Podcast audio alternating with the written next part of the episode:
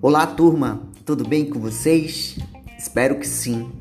Sou o professor Augusto Gonçalves e hoje continuaremos as nossas conversas sobre os fundamentos do almoxarifado, especificamente as atribuições do almoxarife.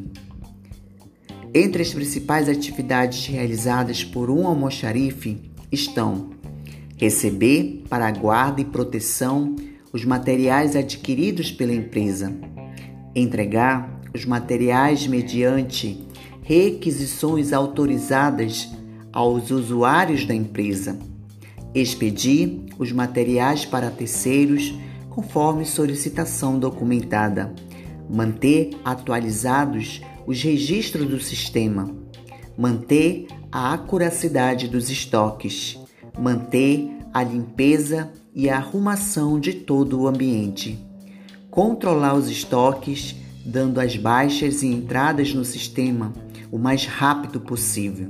O ideal é que as entradas e as saídas de materiais no estoque sejam feitas em até duas horas.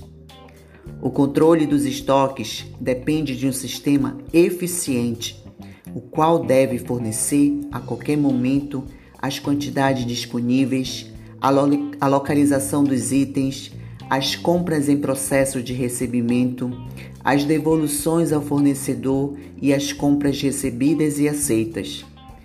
Para a agilização das atividades, o controle das funções referente aos funcionários do almoxarifado deve fazer parte do conjunto de atribuições dos encarregados de cada setor envolvido, qual seja recebimento, armazenagem e expedição.